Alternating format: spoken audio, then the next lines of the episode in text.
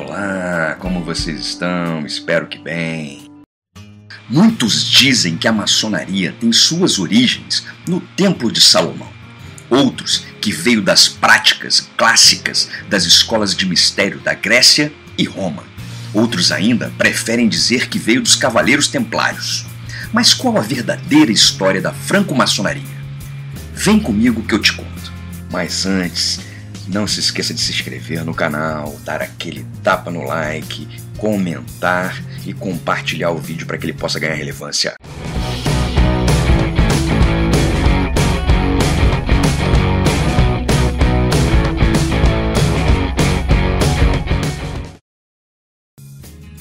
Nas cerimônias maçônicas, conta-se que a franco-maçonaria já existia quando o rei Salomão construiu o Templo de Jerusalém e que os maçons que construíram o templo estavam organizados em lojas.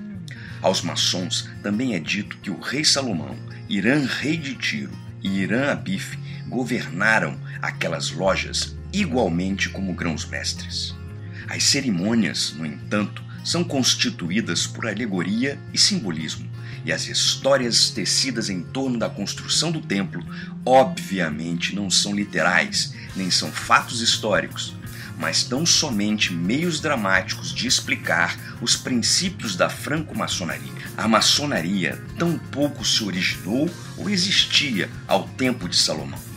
Muitos dos bens intencionados, mas equivocados historiadores tanto maçons como não maçons, têm tentado provar que a maçonaria é uma descendente direta ou uma versão moderna dos mistérios da Grécia clássica e de Roma, ou derivados da religião dos construtores de pirâmides egípcios. Outras teorias imaginam que a maçonaria surgiu dos grupos de maçons, canteiros, aqueles viajantes agindo sob a autoridade do Papa. Outros ainda, convencidos de que a maçonaria evoluiu de um grupo de cavaleiros templários que escaparam para a Escócia depois que a ordem foi perseguida na Europa. Alguns historiadores têm igualmente proclamado que a maçonaria deriva de alguma maneira da obscura e misteriosa fraternidade Rosa Cruz, que pode ou não ter existido na Europa nos primórdios dos anos 1600. Todas estas teorias foram examinadas na ocasião em que surgiram e novamente mais tarde, porém nenhuma evidência concreta foi encontrada para dar credibilidade a qualquer uma delas. A verdadeira resposta para a questão de quando, onde e por que a maçonaria surgiu é a de que nós simplesmente não sabemos. As primeiras evidências quanto à franco-maçonaria são muito escassas e, mesmo assim, não são uma descoberta suficiente, se é que de fato existiram essas evidências, para provar qualquer teoria que seja. O consenso geral entre historiadores e pesquisadores maçônicos sérios é que a maçonaria surgiu, tanto direta como indiretamente, dos pedreiros medievais ou maçons operativos, que construíam as grandes catedrais e castelos. Aqueles que preferem a direta descendência dos maçons operativos dizem que houve três estágios de evolução na franco-maçonaria. Os pedreiros se reuniam em acampamentos ou lojas para descansar e comer. Estas lojas gradualmente se tornaram não mais uma guilda, mas um grupo de pedreiros unidos para normatizar sua arte.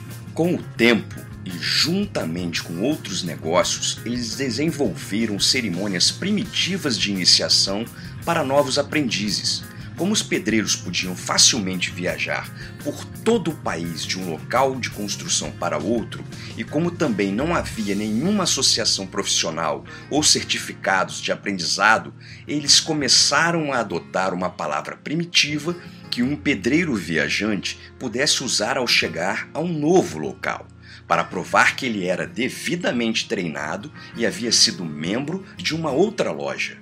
Era muito mais fácil comunicar uma palavra especial para provar que ele sabia o que iria fazer e qual nível de remuneração lhe era permitido do que gastar horas esculpindo um bloco de pedra para demonstrar suas habilidades.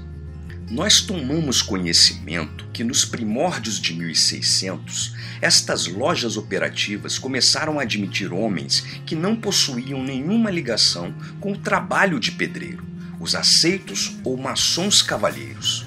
O porquê isso foi feito e qual formato de cerimônia era usado não é conhecido até hoje. Os anos 1600 concorreram para uma maior aproximação e mais cavalheiros começaram a fazer parte de lojas, gradualmente assumindo-as e transformando-as em lojas de maçons livres e aceitos ou especulativos, deixando de ter qualquer conexão com a arte dos maçons canteiros. O único problema com essa teoria é que ela está baseada apenas e só apenas na evidência da Escócia há uma ampla evidência de lojas operativas escocesas, unidades geograficamente definidas com o suporte de estatutos legais para controlar quais eram os termos do trabalho do pedreiro operativo daquela época. Também há uma ampla evidência de que estas lojas começaram a admitir cavalheiros como maçons aceitos, porém, nenhuma evidência de que estes membros aceitos fossem mais do que maçons honorários, ou de que eles, de qualquer modo, tenham alterado a natureza das lojas operativas. Nenhuma evidência veio à luz depois de mais de 100 anos de pesquisa sobre os arquivos das construções de semelhante desenvolvimento na Inglaterra. Registros de construções medievais fazem referências às lojas de maçons, mas todas elas após 1400. Além das guildas em alguns centros, não há evidência de lojas operativas. Todavia, é na Inglaterra que a primeira evidência de uma loja totalmente constituída por maçons não operativos é encontrada. Elias Ashmore, antiquário e fundador da Ashmore Museum em Oxford, registrou em seu diário em 1646 que ele foi feito maçom livre em uma loja constituída para tal propósito no escritório de direito de seu pai em Warrington. Ele registrou todos os que estavam presentes em sua iniciação. Todos eles foram pesquisados e nenhuma conexão foi encontrada com a maçonaria operativa. Evidências inglesas durante os anos 1600 indicam que a maçonaria existe independentemente de qualquer sociedade real ou imaginária de pedreiros operativos. Esta total ausência de evidências da existência de lojas operativas, mas com evidências de maçons aceitos, conduzem para a teoria de um elo indireto entre maçonaria operativa e franco-maçonaria.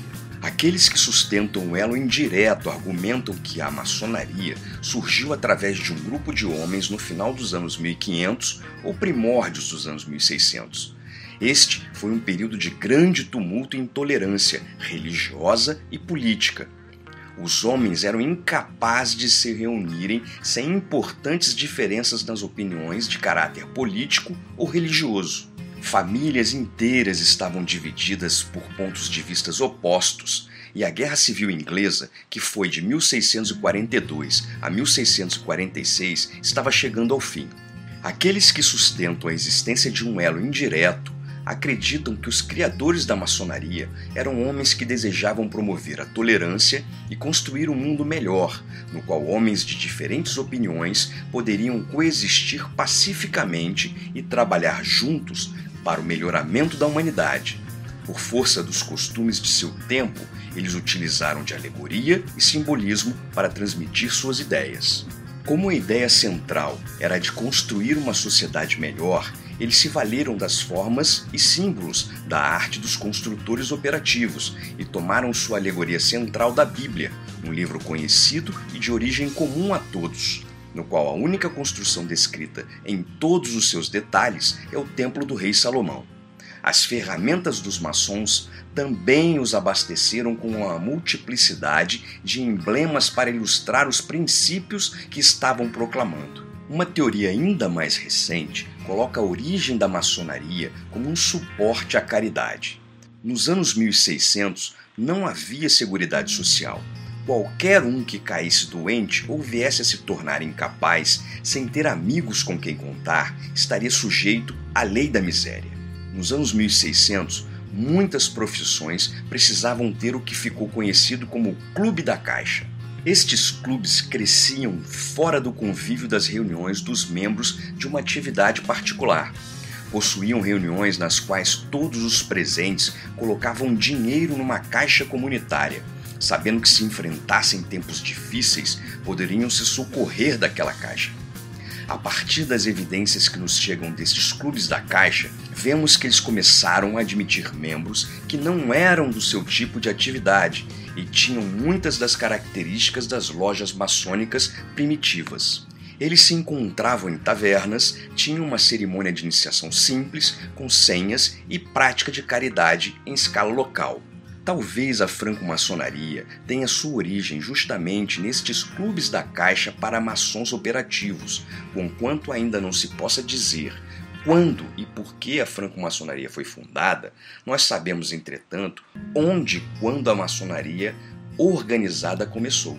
Em 24 de junho de 1717, quatro lojas reuniram-se numa taverna em Londres e aí se organizaram em uma grande loja e elegeram um grão-mestre e grandes vigilantes. Nos primeiros anos de sua criação, a grande loja era simplesmente um banquete no qual o grão-mestre e os vigilantes eram eleitos.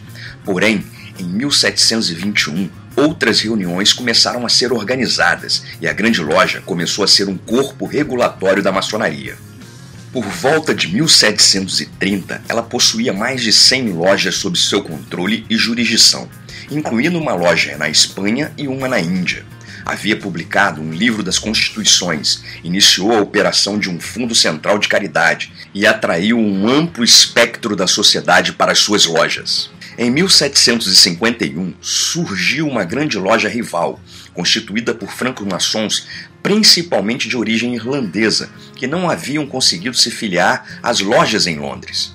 Seus fundadores proclamavam que a grande loja original, aquela formada pelas quatro lojas anteriores em Londres, se afastaram dos costumes estabelecidos pela arte e que eles, agora os antigos, tentavam praticar a franco-maçonaria de acordo com os antigos costumes denominaram a si mesmos como a Grande Loja dos Antigos e apelidaram a sua loja rival sênior de Os Modernos.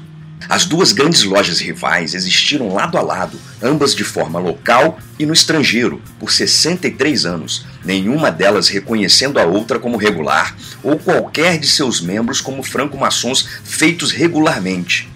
Tentativas para uma união das duas grandes lojas rivais se iniciaram no final dos anos 1790.